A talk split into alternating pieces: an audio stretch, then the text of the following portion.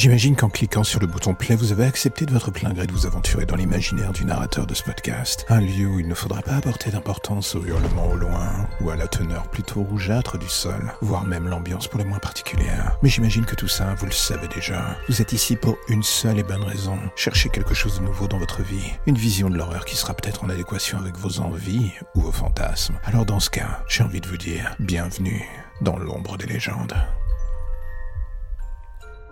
Dans les histoires qui s'échangent sous le manteau, il en est une que j'ai toujours trouvé propice à un potentiel départ de film d'horreur. Pas forcément gore, mais le genre de ceux qui peuvent vous retourner un peu le cerveau, tout en continuant d'aller chercher vers une horreur différente de celle que l'on a l'habitude de bouffer. Les fondations de cette petite histoire laissent une porte ouverte sur tant de styles possibles pour continuer l'histoire que cela donne le tournis. Je parle ici des potentiels monstres qui se cachent dans des statues ou objets inanimés. L'histoire du jour repose sur une base simple.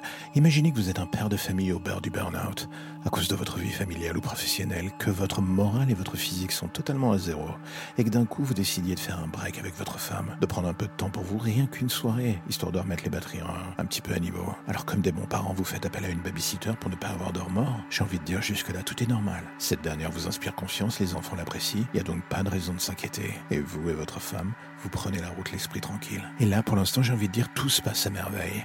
Tard dans la soirée, vous prévenez la babysitter que vous allez être un peu en retard et lui demandez si elle peut rester plus longtemps. Elle accepte et elle vous demande si elle peut utiliser votre salle de cinéma personnelle pour tuer le temps. Vous n'y voyez pas d'inconvénient. La seule demande bizarre de la jeune fille était de savoir si la statue à l'extérieur de la fenêtre était un reste de la décoration d'Halloween et si elle pouvait la rentrer ou la cacher pour la mettre dans un placard, car elle la mettait terriblement mal à l'aise. Et c'est là que le scénario déraille un peu. Vous n'avez pas de statue dans le jardin, vous n'avez pas fêté Halloween non plus. Vous lui demandez ce dont il s'agit. Elle répond la statue d'une sorte de démon avec un visage pour le moins malsain. Un instant de vide vous traverse l'esprit. Elle est en train de vous faire une blague de mauvais goût, c'est ce que vous vous dites.